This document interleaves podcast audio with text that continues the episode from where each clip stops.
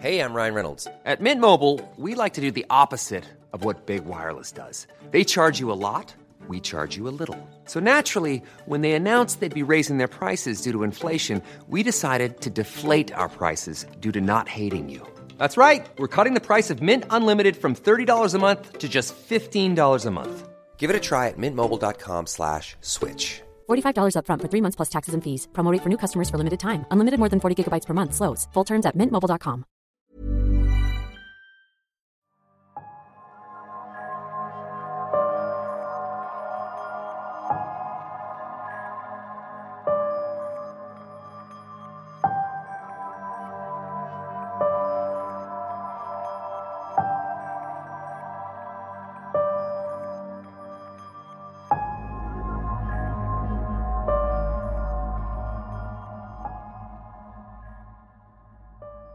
En 1971, una humilde familia de España comenzó a ser visitada por apariciones en forma de caras.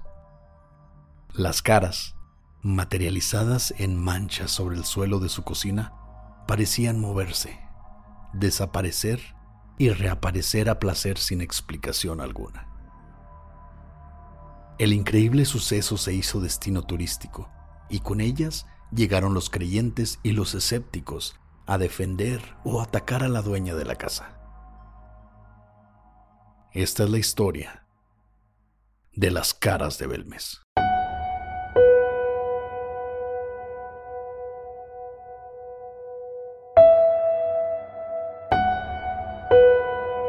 Estás escuchando Señales Podcast.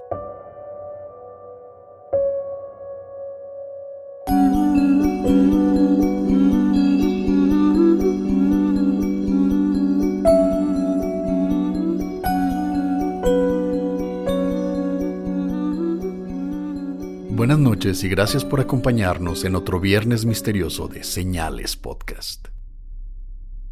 Síganos en Instagram como Señales Podcast. Ahí encontrarán links directos al Instagram de Pepe, que es pepe.perez.s. Y pueden encontrar el mío, oscar.cenales. El día de ayer comenzamos con una nueva sección en Señales Podcast de mini historias, para esas historias que no tienen lo suficiente para hacer un episodio completo, y alguno de nosotros se va a dedicar a contar esas historias en unos 5 o 8 minutos. El primero ya está en todas las plataformas. Spotify, iTunes, YouTube. Y comenzamos a subirlos también a Facebook para que los puedan compartir. Y tenemos una cuenta de TikTok también, Señales Podcast, donde ponemos una versión muy resumida. Y vamos a estar subiendo otros videos. Y también nos podrán ver haciendo algunas cosas graciosas. Pronto. Les recordamos suscribirse a nuestro canal de YouTube, Señales Podcast. Suscríbanse, activen la campanita para cada vez que haya un nuevo episodio y no olviden darle like a cada episodio. También compártelo con sus amigos porque eso nos sirve bastante. Y por último, recuerden que siguen en venta las playeras y las sudaderas de Señales Podcast. Métanse a señalespodcast.com, diagonal mercancía, y ahí encuentran todos los links para cada país. Y recuerden que pueden suscribirse a Patreon de Señales Podcast. Lo pueden encontrar también en la página de señalespodcast.com. Y les agradecemos por todo su apoyo. Pero ahora, Pepe, vamos con un episodio que yo ya tenía ganas que saliera y por fin se dio. Las caras de Belmes.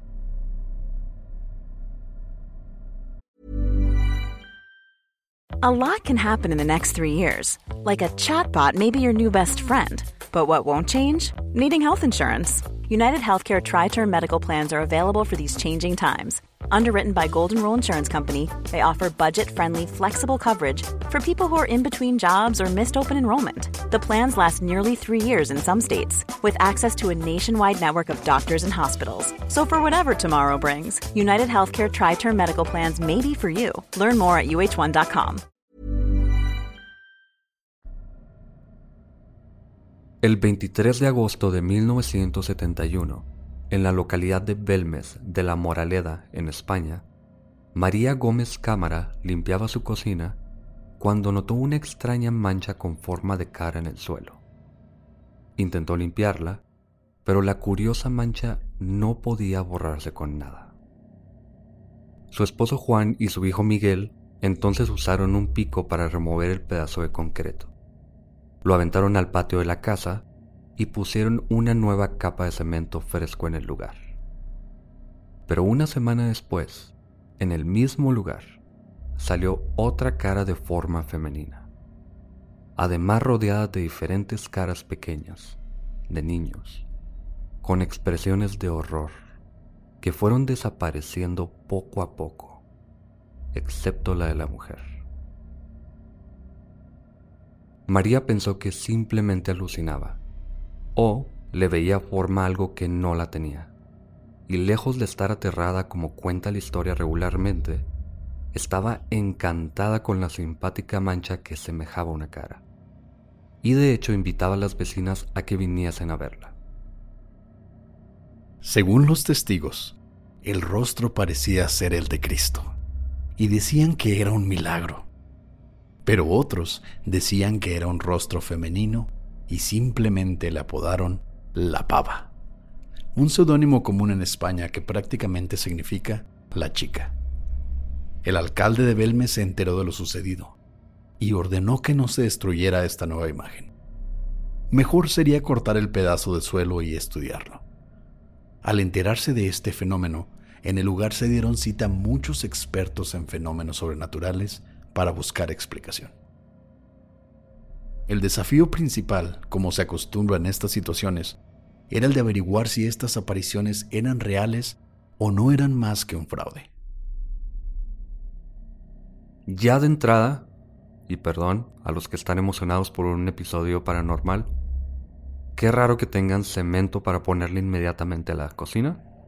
Pero ok, lo entiendo. Pero sabes que cuando estaba investigando este caso me acordé de que mis papás en la cocina que tenían antes tenían un recubrimiento ese que tiene como manchitas que asemeja como mármol, pero que es nada más un... Es como... Le ponen un recubrimiento tipo de cal. Sí, un laminado. Sí. Y luego le ponen así tipo polvos, ¿no? Para, para hacer las, las manchitas. No, es, es otro tipo, pero es un laminado que tiene manchas. Y algún día, hace muchos años, de pronto estamos cenando y mi papá se da cuenta de que algunas de las manchas forman la cara de una niña. Y a unos centímetros de la cara de la niña está la cara de un demonio. Así, como te imaginas al diablo, así la misma cara. ¿Tú cómo sabes cómo me imagino al diablo, güey? Como la lotería. Pero tú sabes a qué me refiero con la imagen del diablo. Sí, nada más te estoy cagando. Yo sé. Bueno, lo vimos y la, la cara de la niña y cada persona que llegaba, mira, hay una cara aquí, la cara del diablo y así, ¿no? Unos meses después estoy viendo yo preparando algo, lejos, relativamente lejos de donde estaban esas caras, y me doy cuenta de que están las mismas a la misma distancia, era un patrón que se repetía. Entonces por toda la cocina, por todo lo que tenía ese, ese pliego, estaban esas caras por todos lados. Qué miedo, güey. No, qué miedo, o sea, me refiero a que vemos caras en donde no las hay. Es lo mismo que hacemos cuando vemos las nubes. Veo un dinosaurio, veo, no sé, un- todos vemos lo que queremos ver. Ujú. Bueno, todos vemos lo que nuestras creencias nos hacen ver. Ujú. Pero ella misma pensó en Cristo. Primero que cualquier otra cosa sobrenatural, pensó que era la cara de Cristo. Bueno, antes de seguir, hay que reconocer que sí son caras. A lo mejor hay manchas que te puedes encontrar en la cocina de mis papás, en, en una nube, en el suelo, que medio más o menos parecen caras, pero estas sí eran caras.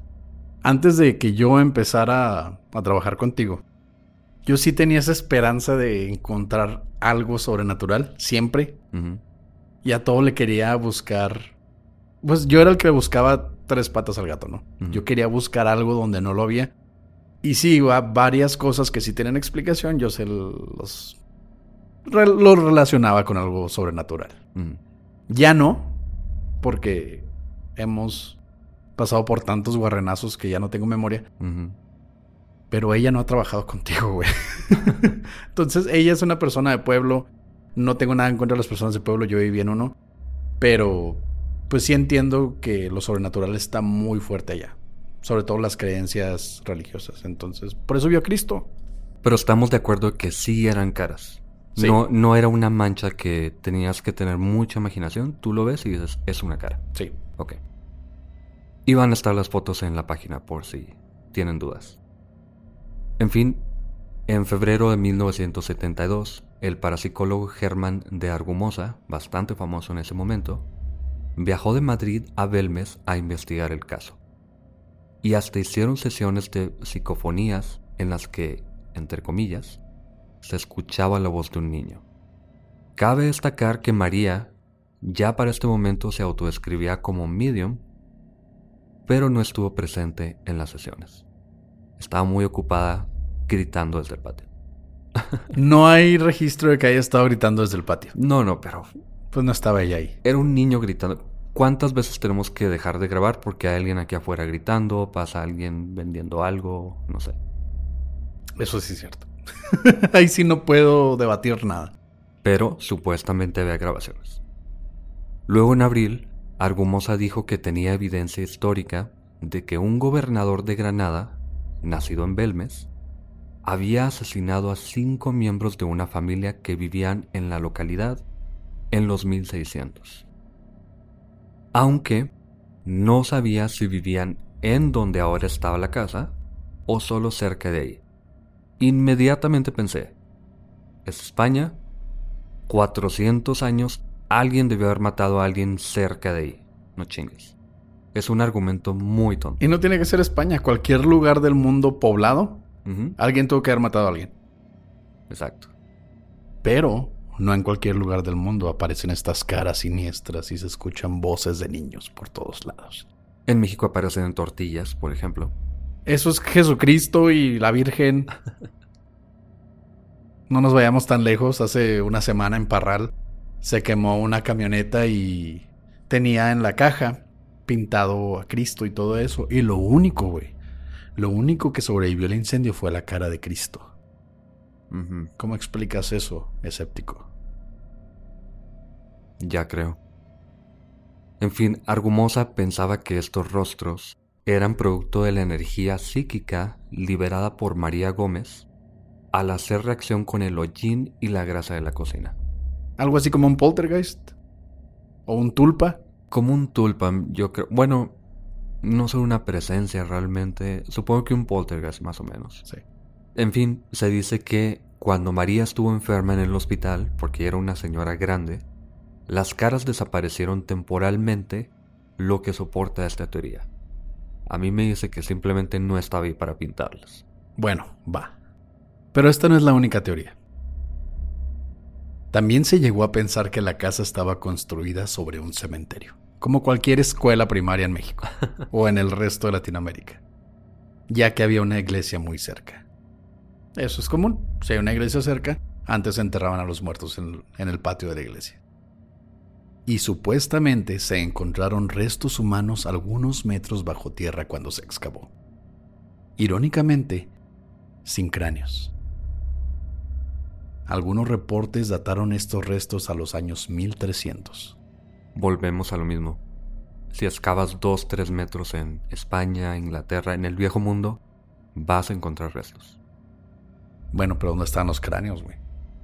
Vi una entrevista del alcalde de ese lugar, donde él decía, él mencionaba, ¿sabes qué? Estos huesos pertenecen a gente joven.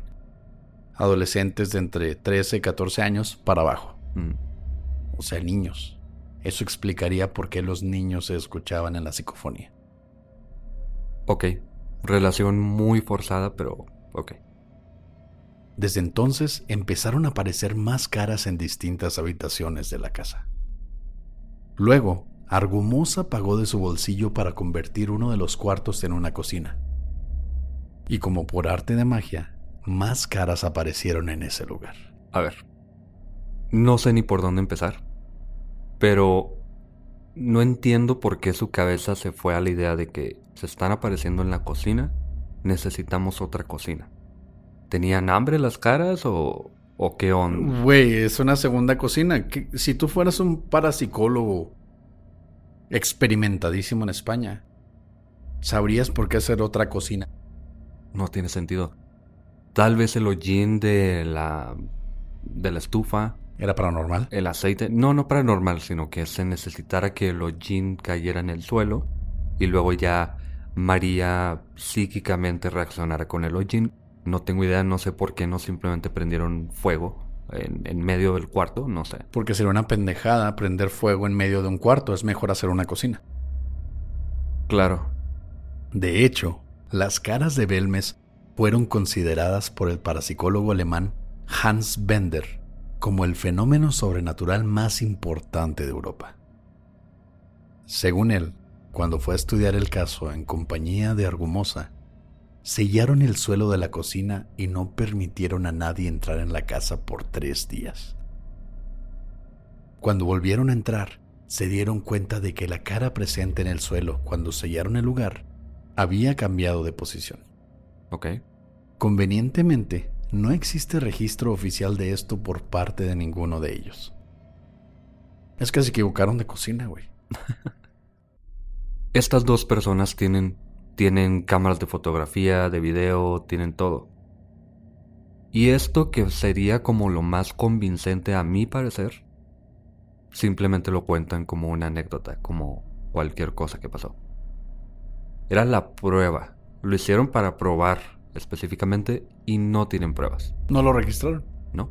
Estaban asustados, supongo. en el verano del 73, Argumosa, el parapsicólogo, afirmó que iba a visitar la cocina en presencia de un notario. De esta manera, comprobando que ninguna persona entraba en la cocina, cualquier variación en las caras sería obra de una fuerza desconocida. Pero Argumosa hizo trampa. Un notario certificó que Argumosa ponía las marcas donde decía ver rostros, y que pasados unos meses los sellos permanecían, según él, sin alteración alguna. El truco consistía en que el sello no era propiedad del notario, sino de Argumosa, con lo que la prueba carece de cualquier validez.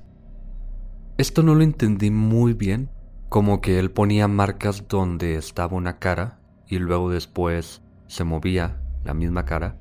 Entonces el notario pensaba que simplemente movía... Digamos que tú pones una marca a un metro de una pared y ahí hay una cara. Se va el notario porque no va a estar ahí un mes esperando que se mueva la cara. Y cuando regresa ve la marca aparentemente en el mismo lugar, pero la cara se había movido, pero en realidad era la marca la que había movido Argumosa a un metro veinte, no sé, algo así. Y parece como que la cara se había movido. Sí. Y aparte, Argumosa, bien inteligente, le dio un sello al notario, hecho por él mismo, para que el notario marcara dónde estaban las, las caras. Y unos sellos para impedir la entrada a la gente. Pero los sellos estaban hechos por Argumosa, entonces pues eso se explica todo. Argumosa cambiaba los sellos a cada momento, pero el notario lo había usado, entonces él atañaba todo aquel el notario había dado fe cuando él tuvo acceso siempre y él tenía el sello. Ya para entonces, todo se comenzaba a caer a pedazos. Por ejemplo, en el libro Las caras de Belmes, Francisco Mañez y Javier Cabanilles, periodista del diario El Mundo, dijeron que los primeros rostros fueron pintados por María Gómez y sus familiares. Y luego los investigadores paranormales agregaron otros más. No.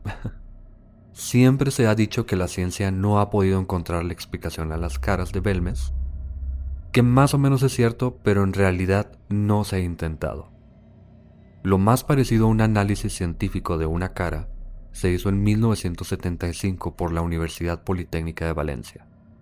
Ellos dijeron que el pedazo de suelo removido no tenía la cara fantasmal de un hombre, sino una huella de zapato número 39 que se quedó al pisar el cemento aún fresco. Y pueden ver la imagen en la página. La verdad, sí, al principio cuando lo ves dices, es una cara, entonces cuando te dicen que es un zapato, pues todo tiene sentido. Obviamente María siempre se negó a que se estudiara la pava, la primera imagen. De hecho, sigue tras de un cristal en la casa de la familia. Muchos creen que simplemente la pintó con algo, no se sabe con qué. Hubo otra prueba por... No estoy muy seguro de si era una compañía privada o cierto instituto que se dedicaba a desarrollar cristales y materiales de construcción y ellos no encontraron ningún tipo de residuo de nada, pero cuando les llevaron las muestras se las llevaron en una bolsa de azúcar. no tenía azúcar obviamente, pero una bolsa de azúcar no, no cumplía con ciertas normas de no contaminar algo. Y nunca supieron si eran realmente muestras de una cara. Eran pedazos de piedra. Pero bueno, luego de la muerte de María, en el 2004, a sus 85 años, sus herederos cerraron la casa y la pusieron en venta por 600 mil euros. Para entonces ya nadie tenía interés en el caso y básicamente nadie visitó ni por curiosidad. Así que ahora la tienen como museo ocasional. Ahí está la clave. María, no sé si al inicio simplemente quiso llamar la atención y, y ya, tener atención, tener visitas. Se dice que en algún momento llegaron a visitar más de 10.000 personas en un día la casa. Y obviamente cobraban para entrar. Sí, de hecho el mismo alcalde mencionó en la entrevista que tuvieron que poner elementos de la Guardia Civil afuera de la casa de María, porque había gente que hasta arrancaba la puerta para entrar a ver las caras. Porque muchos pensaban que era o un milagro y otras personas pensaban que era algo que la muerte estaba rondando.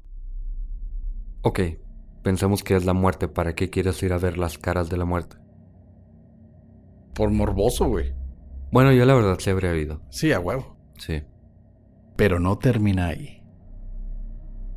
Las caras se pusieron tristes por la falta de visitas y decidieron cambiarse a casa de una mujer que vivía cerca del domicilio.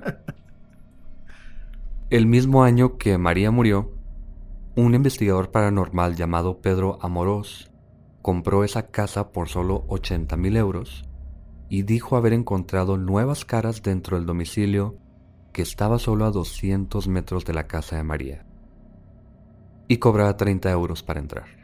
Obviamente, eres un investigador paranormal, todos te van a creer. Pero se notaba a leguas, como ya nadie tenía interés en esa casa, nadie iba a pagar esos 30 euros para ir a verlos. ¿No? Y además, como él quería llamar la atención, quería solidificar su teoría, su lugar encantado, lo que tú quieras, llamó a un investigador para que él diera como fe de que eran caras que no tienen explicación, y obviamente fue descubierto como un fraude. Su error fue contactar a este investigador, que en el lugar comprobó que solamente se utilizó aceite y agua para marcar las figuras en el suelo. Ni un poquito de esfuerzo le puso a su inversión de 86 mil euros. La pobre señora, que no tenía nada que hacer, que tenía hollín y grasa, supongo, de cocina, pudo hacer un mejor trabajo que un investigador paranormal que quería llevar un fraude en el caso paranormal más grande de Europa en este tiempo. No conozco a este investigador, pero me imagino que es como un trejo que piensa que todo ¿Un mundo... Warren?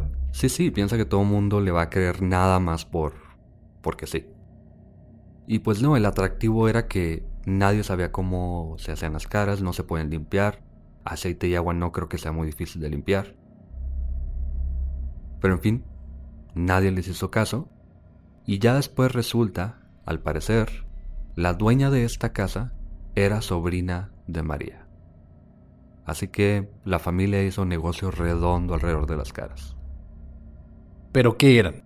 ¿Qué eran estas caras? En el 2014, un investigador llamado José Javier Gracenea, doctor en ingeniería química, examinó muestras de las caras y dijo, sea lo que sea, esto no es pintura. Luego, Luis Salamancos, criminalista forense y director del Instituto Español de Criminalística Aplicada, intentó replicar el manchado con solventes, ácido clorhídrico y cloruro de plata, pero no pudo hacerlo. El cloruro de plata es importante porque siempre se pensó que esta era la forma. Básicamente reaccionaba con el cemento y por eso como que se quemaba la figura, pero según él no lo pudo replicar. Él al parecer es muy creíble, porque de hecho el gobierno le dio una medalla de méritos por alguna razón, no investigué por qué. Así que parece que tiene cierta Credibilidad. reputación, credibilidad. Pero según él no lo pudo hacer. Aunque esto lo hizo al parecer para un programa de televisión que estaba haciendo un documental de las caras. Pero se sigue creyendo que se usó algún tipo de oxidante para hacer estas caras. Y según Ramos Parera, presidente en ese momento de la Sociedad Española de Parapsicología, la pava fue pintada y bajo infrarrojo eran claros los trazos de brocha sobre la imagen. La pava era la primer pintura, la que está todavía bajo cristal, está enmarcada básicamente. Es un pedazo de suelo en una mesa. Y no dejan que la investiguen, pero con infrarrojo básicamente poniéndole una, una luz enfrente, sin tocarla, se ven los brochazos. ¿Sabes qué es lo que pienso y que tal vez sea lo más triste de esta historia, Pepe? Que la primera cara que tenía los, los rasgos de bigote, que tenía los rasgos de una persona completa, haya sido la única cara que realmente existió. Pero llegó el hijo y lo tiró con un pico y le puso cemento encima. Cuando le contaron los vecinos, los vecinos dijeron, qué chingón, quiero verlo. Entonces intentaron replicarlas y no pudieron hacer más. No había pensado en eso. Tampoco tiene sentido. Pero supongo que dentro de toda la historia tendría el mayor sentido. No sé. Quién sabe, tal vez echaron a perder la única prueba sobre algo realmente paranormal que pasó. Por miedo. Porque se supo que el hijo primero trató de limpiarlo con legia. Y luego dijo esto no puede estar pasando. Entonces le dio con un pico y se deshizo de lo, lo que pudo haber sido una demostración de algo de otro mundo que se apareció en la cocina de María. Dejémoslo muy guardado en un cajoncito bajo cuatro comillas muy grandotas de tal vez. Pero podemos ponerlo con mayúsculas sobre guarrenazo. sí. Algo que me llamó mucho la atención, de lo que no hablamos, pero porque no hay como forma real de explicarlo en audio nada más, es que en un documental muy bueno, por cierto, véanlo, de Cuarto Milenio, es la temporada 10, el primer capítulo, de las caras de Belmes, muestran las imágenes que supuestamente cambiaban de forma, de tamaño, de lugar, y hay algunas comparaciones entre los años 70, 80, 90 y en el 2004, 2014, 2010. Hay dos principalmente que me llaman mucho la atención porque en los 90 está la figura de una mujer desnuda, tiene la cara con ciertos rasgos detallados, no es una cara así como una fotografía, pero sí, sí tiene buena forma, digamos. Y esto fue en los 90.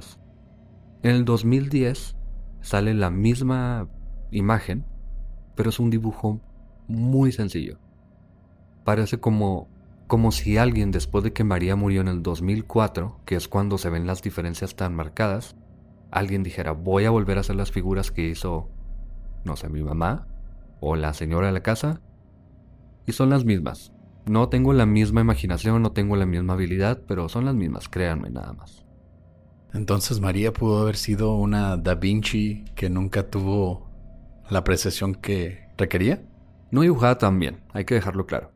Pero sí tenía ciertos dotes artísticos. artísticos, sea con su mente o sea con su mano, ya cada quien piensa lo que quiera, pero sí hay una diferencia muy marcada en cuanto muere María. Muy marcada. Algo que me gustó mucho fue la imagen del supuesto diablito que se aparecía también. Mm. Había la cara de una mujer y enseguida había un diablito con sus cuernos y todo. Y también, o sea, se ve muy chingón si te pones a pensar de que si lo vieses en el piso, o sea, si te saca un pedo o dos. Pero sí es cierto, después de que murió María ya ninguna de las caras o de las imágenes, porque no solo eran caras, ya eran bustos o cuerpos completos. La cara de Darwin. La cara de Darwin, que también la vamos a poner en la página. Eh, es broma, obviamente, pero una de las caras era un viejo, no me acuerdo exactamente cómo le pusieron, creo que el viejo nada más, porque cada una tenía su nombre. Y es la cara de Darwin. Es alguien buscó la cara de Darwin y la dibujó en el suelo. ¿La buscaron en internet en ese tiempo? No, no, en una enciclopedia, algo así, o no sabían quién era, nada más vieron la imagen, la dibujó María y no se dio cuenta de que puso Darwin. Eso sí, las imágenes fueron sacadas de una imaginación enorme antes de que muriera María. Sí. Y ni siquiera para psicólogos experimentados pongo mi sarcasmo grandísimo en experimentados después de parapsicólogos, pudieron replicar algo tan chido como lo que hizo María. Gracias por escuchar Señales Podcast. Buenas noches.